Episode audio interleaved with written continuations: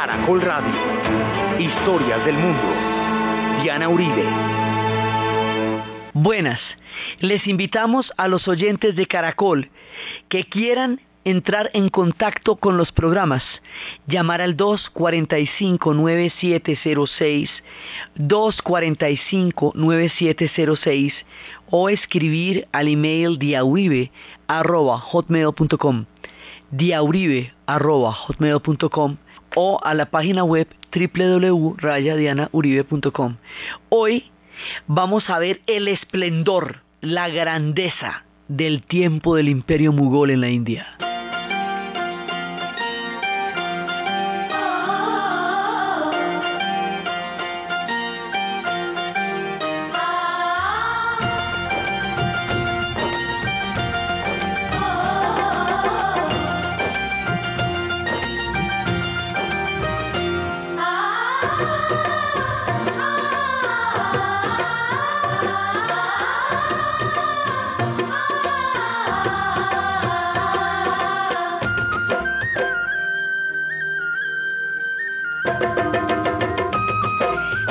Pasada estábamos viendo cómo se juntan tres imperios para caer sobre la India y crear una maravilla histórica que nadie se imaginaba, con unas mezclas las más raras del mundo.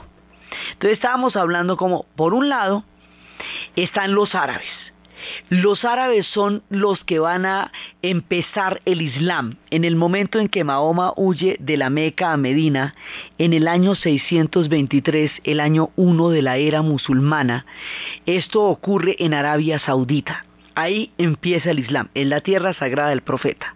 Cuando el profeta muere ya ha creado una cultura, una religión, una vida cotidiana, un estado, un concepto, un libro, el Corán, una lengua, el árabe, versos del Corán, las suras, todo eso. Cuando él muere hay que hacer algo con todo ese imperio.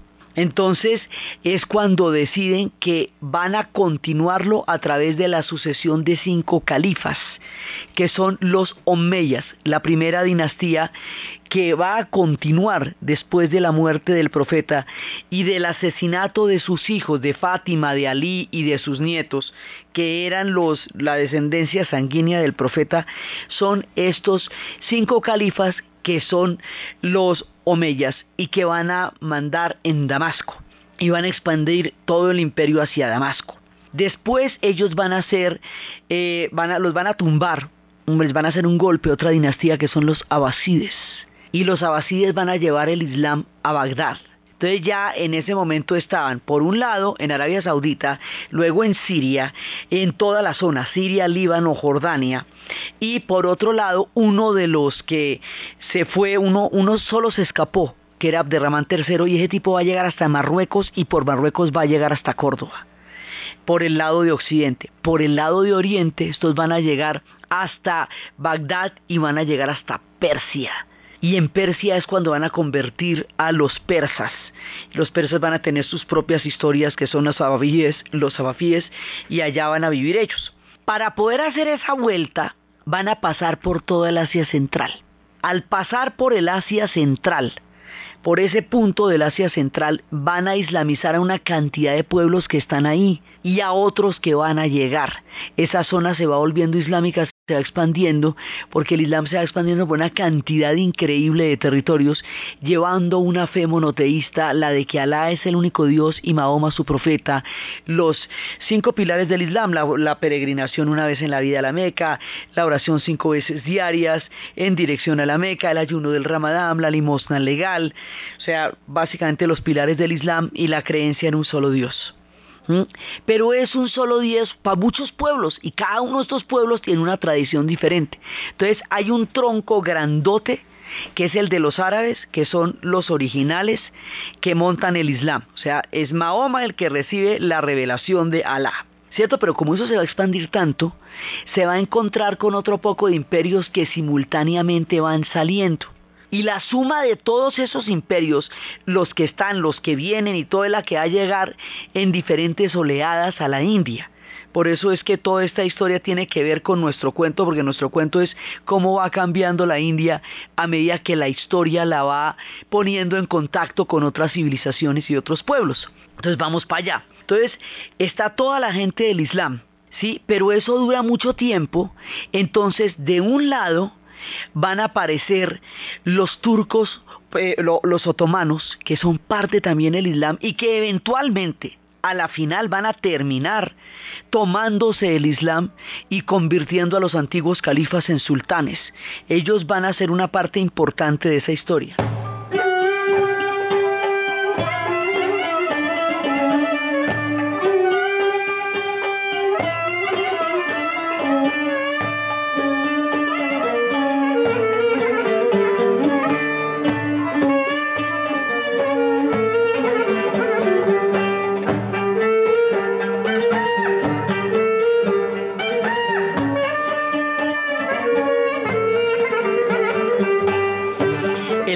Los otomanos se va formando en varias oleadas también, eso no sucede de un momento a otro, eso va poco a poco sucediendo al interior del mundo de la península Anatolia, por un lado. Por otro lado, vienen los famosos mongoles, que son los que venimos contando. Entonces los mongoles han aparecido en la estepa, bien lejos en el país que hoy es Mongolia, y han empezado una larga conquista de mucho tiempo a caballo, entonces ellos van a hacer una cantidad de reinos. Genghis Khan en 1206 es cuando arrancan ellos. Genghis Khan es el jefe de todos los pueblos turco-mongoles porque hay muchos turcos. Hay turcos otomanos, hay turcos eh, mongoles, hay turcos yúcidas. Entonces, bueno, vienen de allá. Entonces los mongoles van atravesando y van conquistando Pekín por un lado, que es ahí es lo de Kublai Khan, la dinastía Yuen. Luego van atravesando con sus caravanas y van llegando hasta el Shah y van a llegar a, Persia también. O sea, hay un momento en que se encuentran con los persas que ya habían sido islamizados por donde está pasando el, mundo de los árabes, el Islam árabe, van a pasar los mongoles por esos mismos territorios y van a ir conquistando esos mismos territorios y al conquistarlos se van islamizando ellos, porque a vez pasada habíamos visto que ellos no tenían un nivel cultural capaz de compararse con los pueblos que sometieron, lo que tenían era un ejército impresionante. Entonces ellos, al seguir las huellas que los árabes trazaron de la ruta del Islam, ellos se van islamizando a su vez y van atravesando el mundo entero y cada uno tiene una región. Entonces Kublai Khan le tocaba a la China, Batu Khan le tocaba Rusia y, el, y lo que es Europa del Este. A cada uno le va tocando Tamurlang que era el que se llamaba así porque había perdido una pata en una batalla y está, Mercho le faltaba un ojo, una pata y todo, como hablas del eso. Entonces le decían Tamur el Cojo, Tamur Lang, a ese le toca Persia y casi le toca los límites con Hungría. cada uno de ellos tiene una región, como en un momento dado lo tuvieron los generales de Alejandro, que a cada uno le tocaba un pedazo, entonces a Ptolomeo le tocaba Grecia, así. Bueno, pues con los mongoles pasa la misma. Cada uno tiene un pedazo. ¿Sí? Entonces, ellos van llegando por todas partes porque ellos van a conquistar toda el Asia, toda, toda, toda el Asia. Y van a atravesar todos los desiertos de, las, de los pueblos que quedan en el Asia central.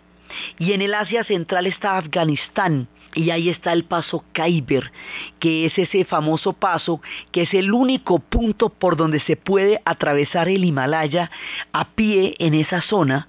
y por eso es tan trascendental porque en las historias de conquistas y en las historias de oleadas, pues es allí donde se puede dar el punto de paso, el paso Khyber. Entonces, Afganistán y Kabul van a ser el centro de nuestra historia porque es desde ahí donde bajan las oleadas. En ese momento Kabul era una tierra bellísima que tenía un aroma de melocotones, que estaba rodeada de riquezas y esplendores, que había pasado desde los tiempos más grandes del imperio persa hasta el florecimiento de la ruta de la seda y ahora estaba conociendo la llegada de nuevos imperios que se habían asentado allá. Hay que recordar esto siempre que veamos la agonía de ese pueblo fueron grandes, vienen de linajes importantes y han atravesado la historia con esplendor y luminosidad. Es solo la modernidad la que les ha dado tantos pesares.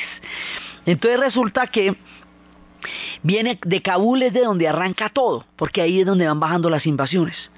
Entonces hay varias oleadas que van llegando sobre la India. La primera oleada que hemos visto que son los árabes porque están primero Entonces llegaron árabes, diferentes oleadas de árabes que dejaron distintas huellas, una de las cuales era Qutub Minar, que es ese famoso minarete único, que es la torre de la victoria, para demostrar que habían derrotado a los rajás. Entonces ahí van dejando eso. Pero los árabes tienen dos tipos de contactos con la India.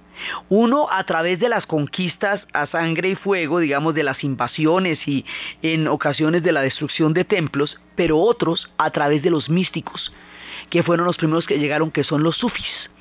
Entonces, como los sufis habíamos visto que eran antiguamente persas, persas que creen en el amor universal, que son místicos, que se entregan a Dios a través de la música y de la danza, que se relacionan directamente con el concepto de lo sagrado, que giran, de ahí es donde vienen los derviches, con oraciones que se vuelven danzas, esos son los sufis esos sufis son místicos eh, exacerbados, digamos, místicos totalmente embriagados del amor y de la divinidad. Esa gente está más allá del bien y del mal, ¿sí me entiende? Ellos no están para guerras. Cuando esos sufis llegan a la India, entran en contacto con el profundo misticismo de la India y es ahí cuando empiezan a, establecerse puentes porque el misticismo de ellos es capaz de entender el misticismo de la India, aunque los hindúes sean politeístas y los sufis una vez islamizados crean solamente en Alá, su sentido de lo sagrado no riñe. Entonces hay unos contactos de espiritualidad profunda que son antecedentes que permiten entender que estas dos espiritualidades sí pudieron coexistir y sí pudieron encontrarse en un concepto común que es la divinidad y lo sagrado. Entonces el tema con los árabes es o las conquistas o el misticismo, pero ya hay una serie de asentamientos de los árabes en la región que hace que el Islam ya haya llegado a la India en diferentes épocas, porque está llegando como desde el siglo VIII y aquí la llegada de estos es más tarde. Entonces, los, mientras tanto, los mongoles que se han islamizado en toda la zona del Asia Central, se han vuelto ya no solamente conquistadores, sino imperio. Y al volverse imperio han asimilado las culturas de todos esos pueblos Sí, ya han llegado, eh, varias generaciones han pasado, ya no son los mismos de Genghis Khan, que eran simplemente las hordas a caballo, sino que ya empiezan a ser, como decir, administradores de los territorios que han conquistado ya empiezan a, en el punto en que se empiezan a sentar. Ya con la muerte del tío de Batucán, ellos se devuelven y ya no siguen avanzando por Europa, sino que empiezan a consolidar las conquistas que ya tuvieron. Hay un momento en que toda la oleada de, conquista para y empiezan a consolidarse. Por eso es que ellos se van a quedar donde llegaron y en Rusia se van a volver tártaros, sí, y, y van a ser los canatos de la Horda Dorada y todo eso. En cada una de estas regiones ellos se quedan en últimas. Entonces, en ese momento, cuando ya están puliditos, sofisticados, islamizados, conocen la caligrafía, la escritura, cuando ya han bebido de la fuente de los persas, de la impresionante riqueza de los chinos, de todas las diferentes civilizaciones que han conocido en su paso, han asimilado, porque ellos tenían una capacidad enorme de asimilar las influencias y de entender la grandeza de otros pueblos y de poder poder tomar de ellos aquellas cosas que les parecían magníficas y espléndidas. La imagen de los mongoles, solamente como un pueblo bárbaro, podría, fue así en la primera etapa, pero más adelante, en últimas, ellos van a ser portadores de civilizaciones en la medida en que las contactan las unas con las otras. Lo que pasa es que esas civilizaciones no van a sobrevivir a ellos muchas, pero ellos sí se van a engrandecer con esas civilizaciones también. Entonces ya refinados, ya encontrándose con toda una medida del arte, porque es que hay que ver que cuando ellos llegan a la India van a ser artistas, calígrafos, astrónomos, o sea, su papel en la India es protagónico y es importante. Entonces cuando ya tienen todo este acervo de civilizaciones y de culturas detrás, es cuando están llegando desde Kabul y van a entrar a la India en la India se van a enfrentar con otro tipo que también era islámico, que era Lofar, y van a tener la famosa batalla de Panipat. Y la batalla de Panipat es donde el descendiente de Tamurlan, uno de estos de la línea directa de los mongoles, un tipo llamado Babur, va a entrar a la India por el norte, viniendo desde Kabul y va a derrotar en la batalla de Panipat a otro man islámico que estaba allá, que venía de la época de las conquistas de los árabes, de los asentamientos que había allá, y lo va a derrotar en una batalla que es emblemática porque le pusieron, como eran batallas con elefantes grandísimos, casi como las que se veían en El Señor de los Anillos, pues una cosa del otro mundo, resulta que este tipo le pone al ganado, a las vaquitas les va a poner eh, heno en las espaldas y cuando prende a los toros furiosos, cuando prende el heno, los toros entran en un frenesí terrible porque por el contacto con el fuego y crean una estampida. La estampida desorienta a los elefantes.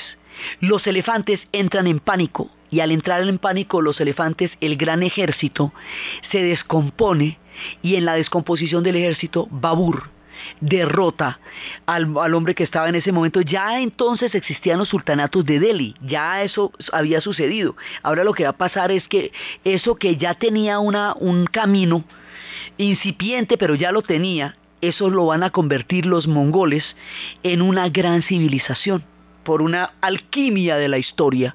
Van a, ya existían los sultanatos, ya pues ya Delhi se había creado, ya había estado Al-Ghazmi, ya habían estado varios y habían empezado a, a, construir la vieja Delhi y el Qutub Minar, digamos, ya ahí había habido una cantidad de antecedentes. Esta gente lo que va a coger es sobre esa base, van a crear un mundo muy grande. Entonces llega Babur y ese Babur es mongol y la palabra persa para mongol es mugol. Por eso los mongoles en la India los vamos a llamar mugol. Así como en Rusia los vamos a llamar tártaros y en China los vamos a llamar yuen, aquí los vamos a llamar mugol. Pero esto es una multinacional, si me entiendes, una transnacional, porque es un imperio de todo el Asia. Nuestro capítulo con la India es la parte de ese gran imperio que nos corresponde en nuestra historia, que es la que tiene que ver estrictamente con la India, pero es colosal. El resto sigue su historia, moldeando y cambiando los relojes del Asia. Pero aquí estamos en la India y en la India llega Babur.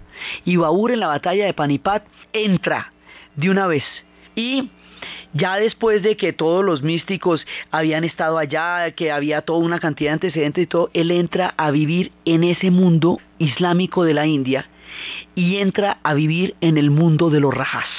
¿Sí? ¿A dónde va a llegar? Va a llegar a un lugar donde tiene como la donde se da el encuentro de las dos civilizaciones y ese lugar se llama fundamentalmente el Rayastán.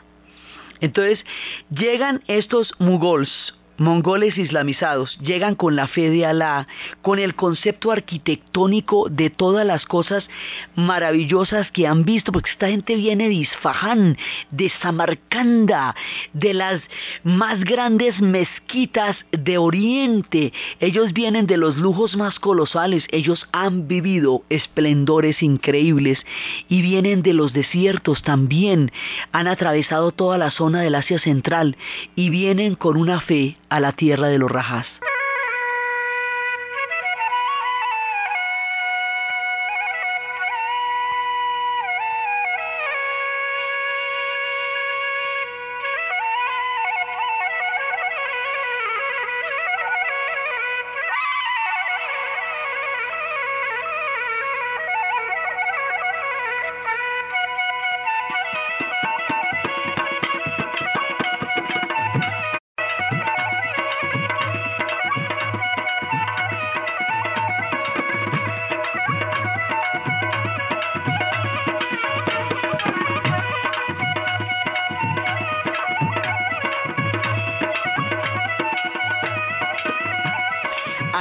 En el Rayastán hay una cantidad de reyes que llamamos los rajas.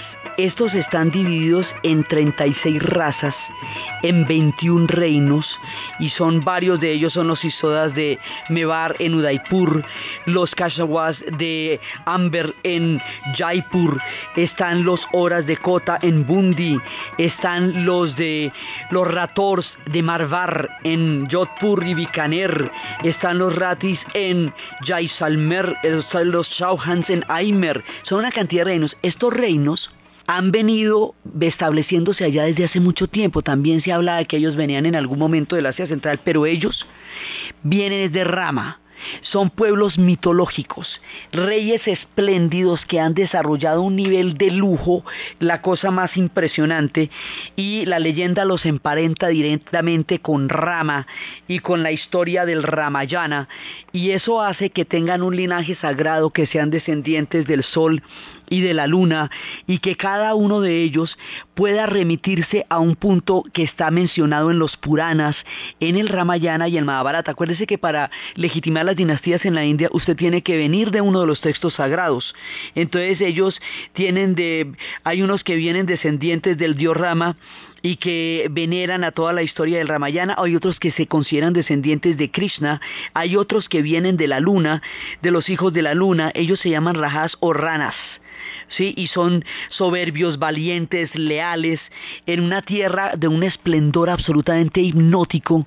Son eh, gente que tuvo cultura de caballería, de polo, de, de esplendores impresionantes que crearon una arquitectura absolutamente colosal, llena de todas las figuras del hinduismo, que eran cazadores porque en el Rayastán hay desierto, pero también hay selvas y cotas de caza, que compartieron eso, eh, este reino con la gente jaina, donde también hubo cristianos que habían llegado en la época de los portugueses y hay unos, un primer contacto que hubo con ellos, gente que había conocido también el paso del budismo, que había conocido muchas religiones, ahora va a llegar el Islam.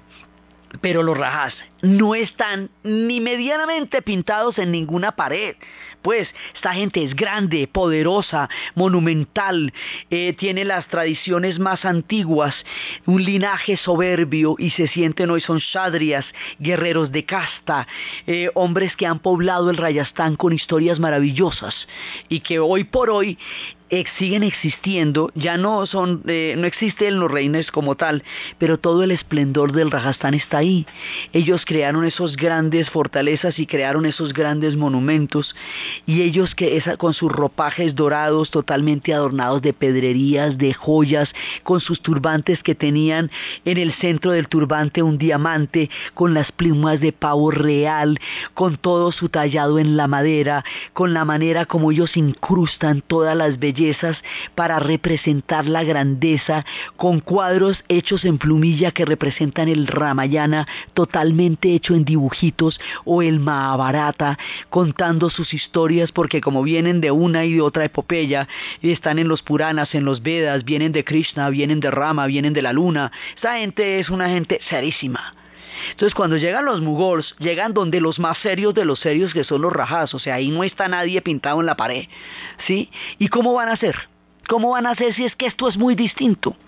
Entonces ahí es cuando los mongoles, los mugols islamizados, dicen, esto no se puede islamizar.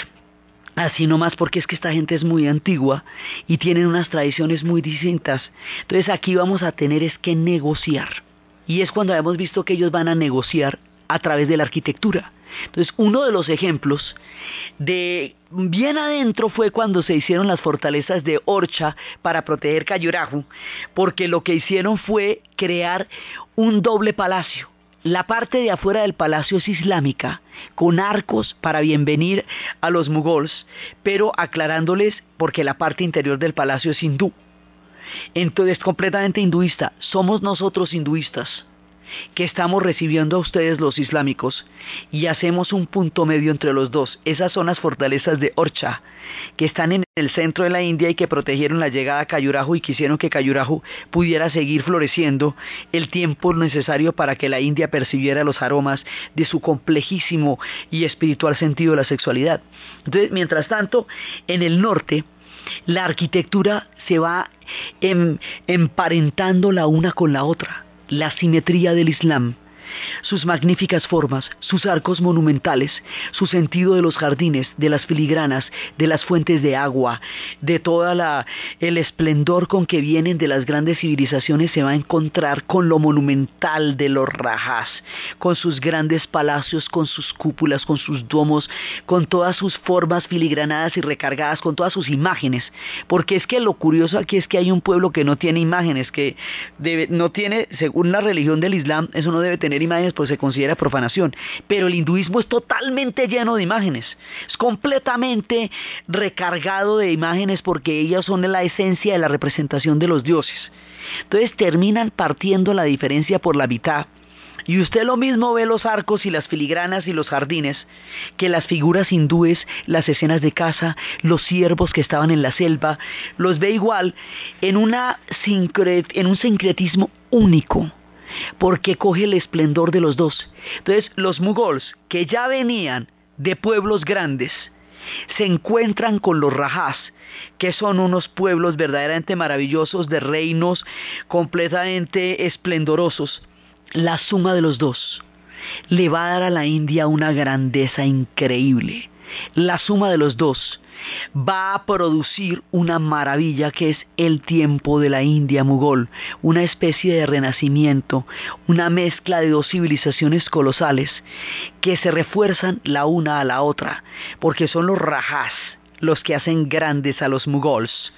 Y son los mugols los que logran obtener de los rajas la savia de su riqueza histórica, pero a la vez llevando el acervo de todas las civilizaciones que han recorrido en su camino. Y esto es la cosa más impresionante del mundo porque son esos techos totalmente llenos de ámbar, son techos azules, son techos dorados, son eh, palacios de aguas increíbles flotando en los lagos como en el lago Pichola, son incrustaciones, son caligrafías, son imágenes de rama, todo puesto alrededor de un mundo y de una riqueza de bailarines y de gente del desierto. Y toda esa India mítica que se le imagina uno es esa India que se va a encontrar el imperio mugol y que la va a ayudar a ser grande. Entonces viene Babur, que es el que va a montar la dinastía, y va llegando con todas sus historias y vienen del desierto, vienen de Kabul y de toda esa zona y van trayendo cantos del Islam.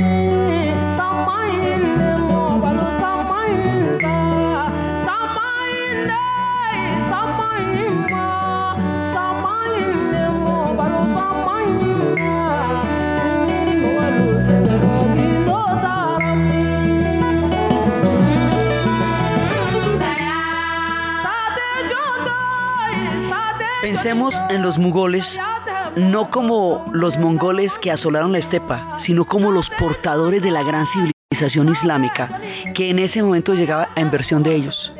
Aunque la India los hubiera conocido antes en versiones originales de los árabes y los hubiera conocido en versiones místicas de los sufis, el gran encuentro de civilizaciones se va a dar es con los mugols los otros fueron, digamos, un poco periféricos. En cambio, estos iban a controlar toda la India. Eso va a ser un imperio que va a llegar hasta Tamil Nadu, en el sur. Entonces, el punto en que se encuentran es aquí, con los mugols. Después de Babur, que es el que además cada uno de ellos es aficionado, Babur era aficionado a la literatura, su hijo Hamayun va a ser aficionado a la astronomía, va a ser un astrónomo y un conocedor de los cielos. ¿sí? Entonces viene Babur, luego viene Hamayun.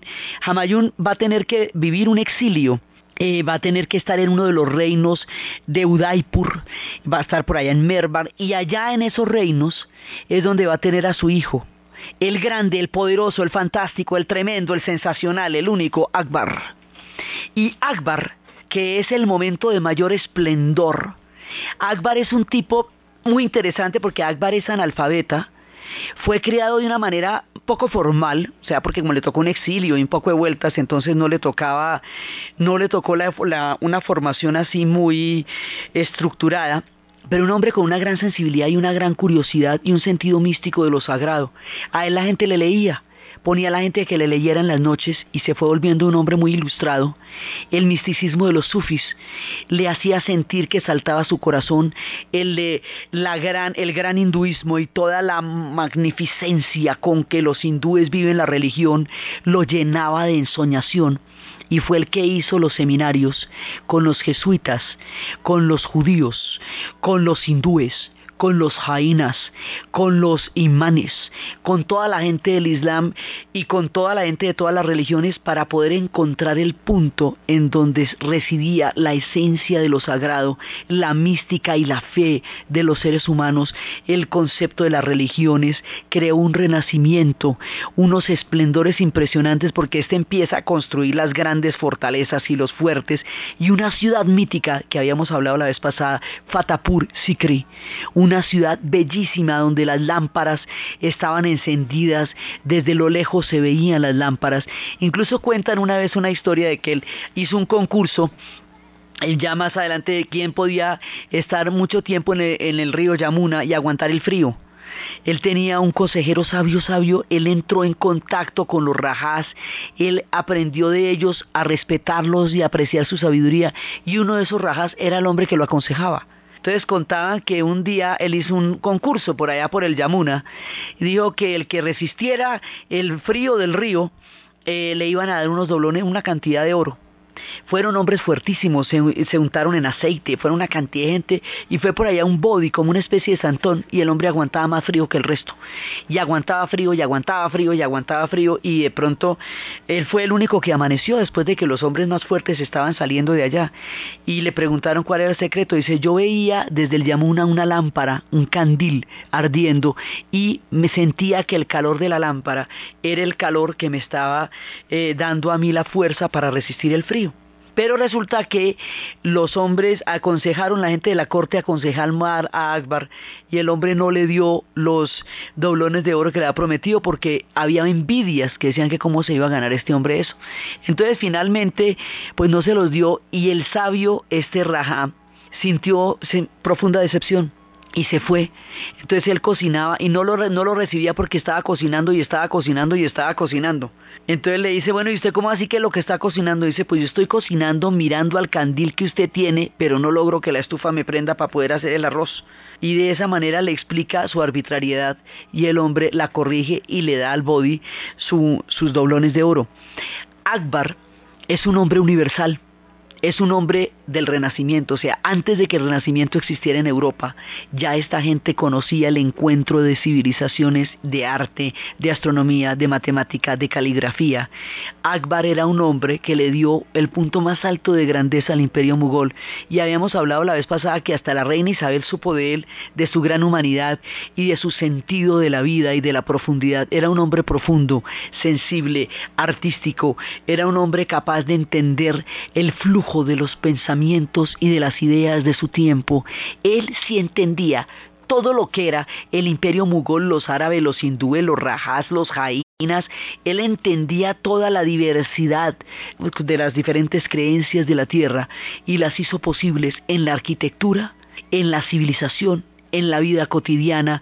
Él fue el que le dio a los Sikhs su territorio para hacer el templo de Amritsar, el que quitó los impuestos que pesaban sobre los que no eran islámicos. Él es el más grande de todos, pero el mundo no conoce curiosamente a la gente por la grandeza de Akbar. Akbar murió tres años después de la guerra de, de la reina, murió tres años después de la reina Isabel.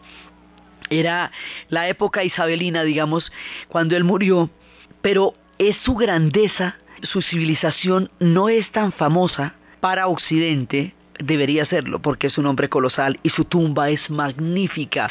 Su tumba es un palacio, un remanso, un jardín de paz, poblado por los monos que son la manifestación de Shiva en tierras del Islam también, poblado por una cantidad de, animales y de ciervos que atraviesan las praderas con una paz infinita en la que yace él después de haber sido el más sabio de todos los sabios.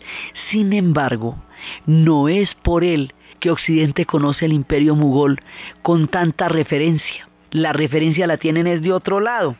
Resulta que él, después de Akbar va a venir Jan Yahir, esos son una cantidad de historias de amores y dolores y de intrigas para ciegas, y Jan Yahir, que es el príncipe Salim, que va a asumir el nombre de Jan Yahir, va a tener un hijo, un descendiente que se llama Shayahan.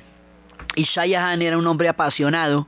Y Shah es el que se va a enamorar de la hija de su madrastra un día que la vio en un mercado cuando estaba, ella le vendía cristales de roca y entonces él la vio en un mercado y eh, le hizo una broma, ella se, del viento descubrió su rostro, el bello vio la belleza de su rostro, se enamoró de ella, finalmente él se va a casar con ella y con ella va a tener 14 hijos ella le va a hacer prometer que no va a tener hijos sino con ella. Entonces, eh, porque acuérdese que esto tiene una cantidad de gente. Él, lleva, él va a tener los hijos es con ella y ella va a hacer su adoración, su adoración total. Entonces, porque aquí además eran esas historias donde veían a alguien y se enamoraban inmediatamente. Entonces él se va a enamorar y ella lo va a acompañar, ella va a ser su emperatriz, lo va a acompañar a todos los viajes.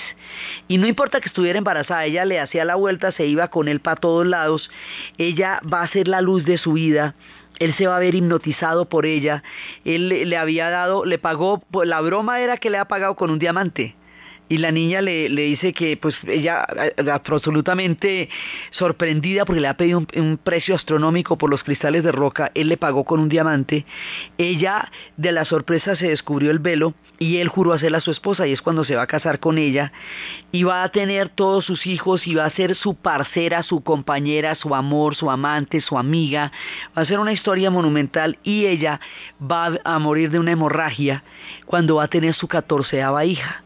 Entonces, en ese momento, en el lecho de muerte, ella le dice que no tenga hijas con otras mujeres, que no tenga hijos con nadie más y él no los va a tener. Él dice que en el momento en que ella muere, una lágrima salió de sus mejillas, una lágrima eterna descendiendo del paraíso en la mejilla del tiempo, dice él. Y esa lágrima lo inspira. Ella le dice que por favor le haga una tumba hermosa para recordar su historia de amor. Esto era una tradición entre los mugoles. La tumba de Hamayun, que se la hizo su mujer, es una tumba magnífica y es como el bosquejo de lo que sería esta historia. El hombre empieza la construcción de la razón por la cual Occidente termina conociendo el imperio mugol, que es, digamos, es la más eh, espectacular pero no es la más, no es la más rica de todas porque la más rica de todas es la civilización que ellos hicieron. Sin embargo, este monumento es conocido en el mundo entero. La tumba que él hace en honor a esa mujer que tanto amó es el famoso Taj Mahal. Entonces, el Taj Mahal es un palacio impresionante. Primero, el cuerpo de ella, cuando murió, fue bañado por las doncellas con alcanfor frío, con agua de rosas. Después lo envolvieron en cinco piezas de tela y entonces lo dejaron un momentico ahí a orillas del río Tapti mientras empieza la construcción. ¿Sí? en los alrededores de Agra. Y él eh, va a durar 40 días de luto, según la fe islámica, que a los 40 días se va el alma. Y eh, va a durar con ropas blancas, el pelo se le va a volver blanco, lloraba hasta la madrugada en la tumba de ella. Y empieza la construcción. Lleva el cuerpo a Agra, donde, va, donde lo va a tener, y empieza todo eso. Llama a los más grandes arquitectos. Van a durar 16 años. Empiezan a construir las obras. Y los em, empiezan, las obras toda cada una de las obras tiene una, una característica. Hay una puerta a la entrada, una puerta bellísima, monumental, hecha en una sola pieza de mármol. Esa pieza feligranada que se ve desde lo lejos, eso es el velo como el velo que cubre la belleza de lo que vendrá después. Todo está hecho absolutamente en formas completamente simbólicas y en, formas maravillosas. Entonces empiezan, hay más o menos 15.000 elefantes que transportaban los bloques de mármol blanco para hacer el edificio. Cada uno pesaba una tonelada en media. Había toros bramíes que eran utilizados para transportar los materiales de construcción. Las minas de mármol quedan a 140 millas en Agra, mucho al oeste de Agra. Entonces traían piedras areniscas que venían de Fatapur Sikri, rampas de más de dos metros, fueron construidas para transportar los bloques de mármol. Empezaron a crear una cantidad de cosas que hace que sea el epítome de la arquitectura mugol, la síntesis de las tradiciones de las construcciones hindúes y de las islámicas es el Taj Mahal. ¿Por qué? Porque eso tiene todas las incrustaciones de las flores que significan el concepto del paraíso del Islam. O sea, eso está concebido como el gran paraíso del Islam. Las flores y los jardines están incrustadas en lapislázuli, están incrustadas en malaquita, sobre el mármol blanco y eso se ilumina y la empiezan a florecer. También hay incrustaciones de mármol alto relieves que significan flores maravillosas en todo el sentido místico que va creándose en, en el Taj Mahal hay una fuente de agua grandísima, que es como la piscina de los lotos. Esa piscina de los lotos son las fuentes del paraíso, pero los lotos también son lo más sagrado que hay en el hinduismo, por eso se mezclan las dos. Dicen que son códigos sufis, los que tienen alrededor de, la, la versión sufi del misticismo arquitectónico que está también alrededor de los minaretes, que son codificados también.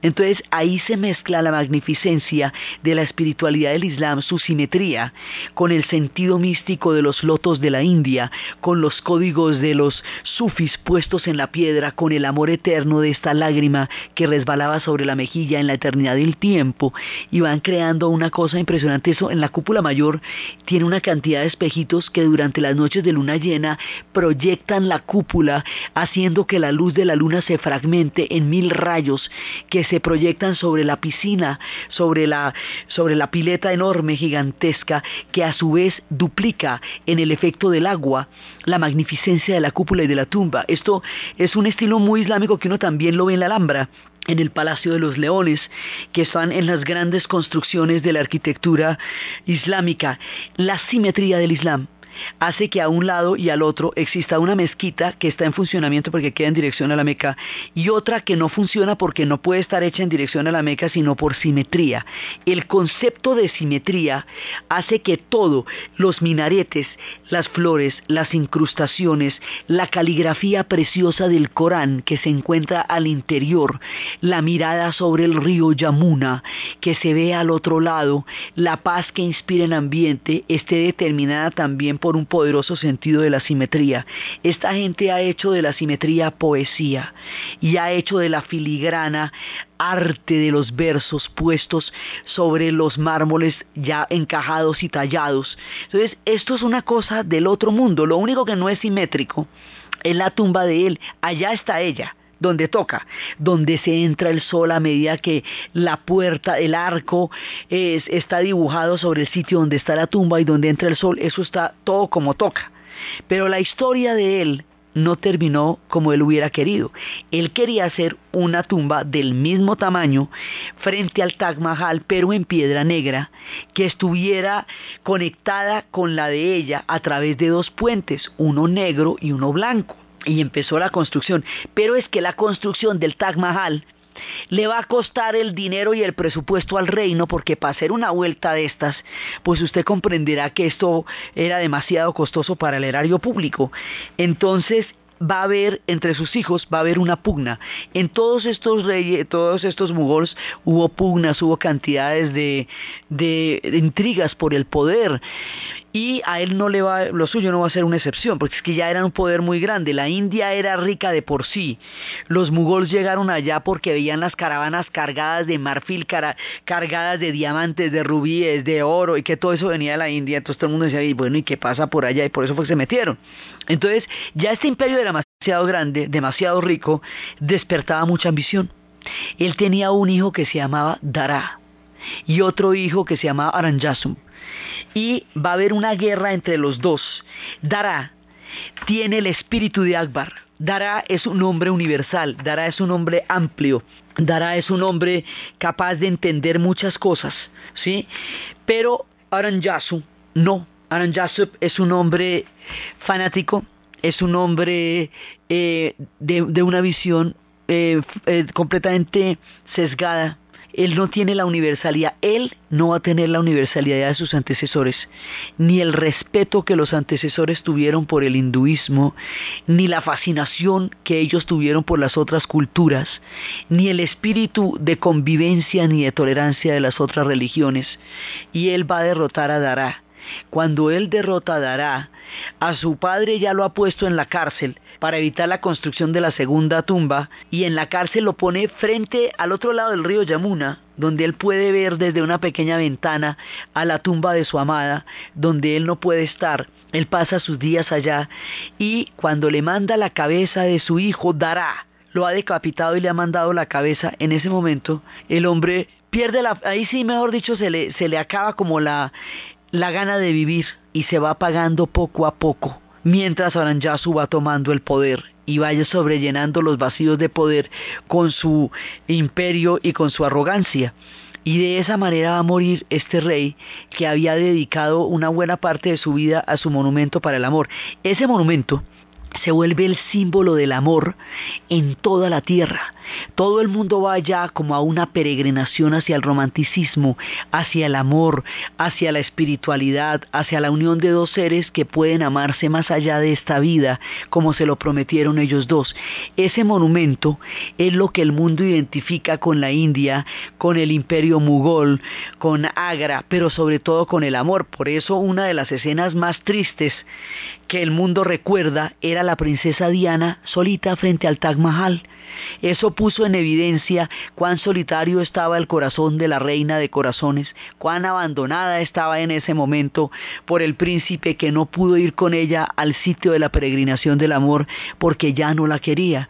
Así de emblemático, así de eh, misterioso y de simbólico es el Taj Mahal en todos los ámbitos de la tierra, que es allí donde se nota que ella a partir de entonces es una princesa solitaria, porque está sola en el punto donde nadie debe estarlo, en el Taj Mahal, donde se despiertan los sentimientos más sublimes del amor romántico. Entonces, este hombre que dedicó su vida al amor poético por su esposa, va a morir en una cárcel a manos de la ambición de su hijo, y con él se acababa la gran tolerancia que hizo del imperio mugol, uno de los momentos más esplendorosos de la historia de la India, y él muere de tristeza mirando con el corazón roto por la muerte de su hijo, mirando al otro lado del río Yamuna, ver sus sueños convertidos en cenizas, porque Oranjasu está desarrollando una intolerancia profunda que está poniendo en contradicción a los rajas. Ya con los rajas ellos habían logrado hacer ejércitos conjuntos,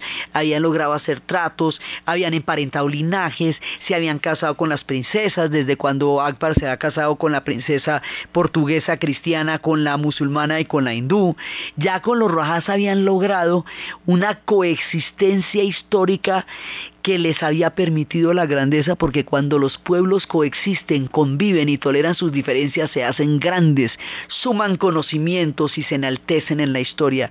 Ese espíritu de Akbar, esa admiración de Babur, esa ascendencia de los mugols en su gran asombro por la India y esa magnificencia enorme que dejaron se va a perder con Oranjasu. Y el símbolo de eso es la tragedia de este hombre en la cárcel, mirando al otro lado a su amada. Cuando él muere, lo entierran junto a ella. Es la única tumba que no es asimétrica, que no es simétrica, porque no estaba diseñada para eso. Las pusieron ahí al lado, ahí yacen los dos. Y todos los que van a visitarlos y todos los que hemos tenido la suerte de conocer ese lugar, respiramos el romanticismo y el amor a orillas del Yamuna, del espíritu de la lágrima eterna que ese hombre dejó en el amor a su esposa. Oranjasu empezará una carrera terrible de intolerancia que en su incapacidad para coexistir con las otras formas de, de lo sagrado terminará el imperio mugol en la India. Los ingleses están en camino, observan desde las orillas cómo este hombre loco está dilapidando aquello que tanto había costado y en ese acto les va a permitir a ellos, por su similitud histórica con la cultura caballeresca de los rajás, una entrada que va a ponernos a las puertas de la otra etapa que se llama la India de los británicos.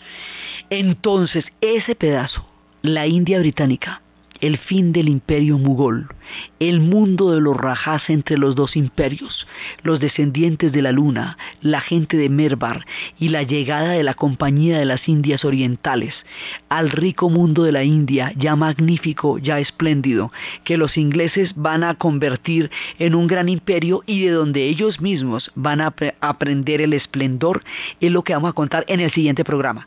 Entonces, desde los espacios de la simetría hecha poesía de la arquitectura del imperio mugol, de los descendientes de la luna, de Rama y de Krishna, que son los reyes Rajas de Mervar y de Udaipur, de estas princesas hermosas que estaban en los palacios, del corazón tierno de la esposa de Shayahan, de la grandeza enorme de Akbar, de su pensamiento gigantesco y de su fe universal y de su sentido de lo pluralista y de lo tolerante, lecciones importantes para el mundo de hoy y desde el amor romántico, representado en la perla del Taj Mahal, en la narración de Ana Uribe, en la producción Jesse Rodríguez y para ustedes feliz fin de semana.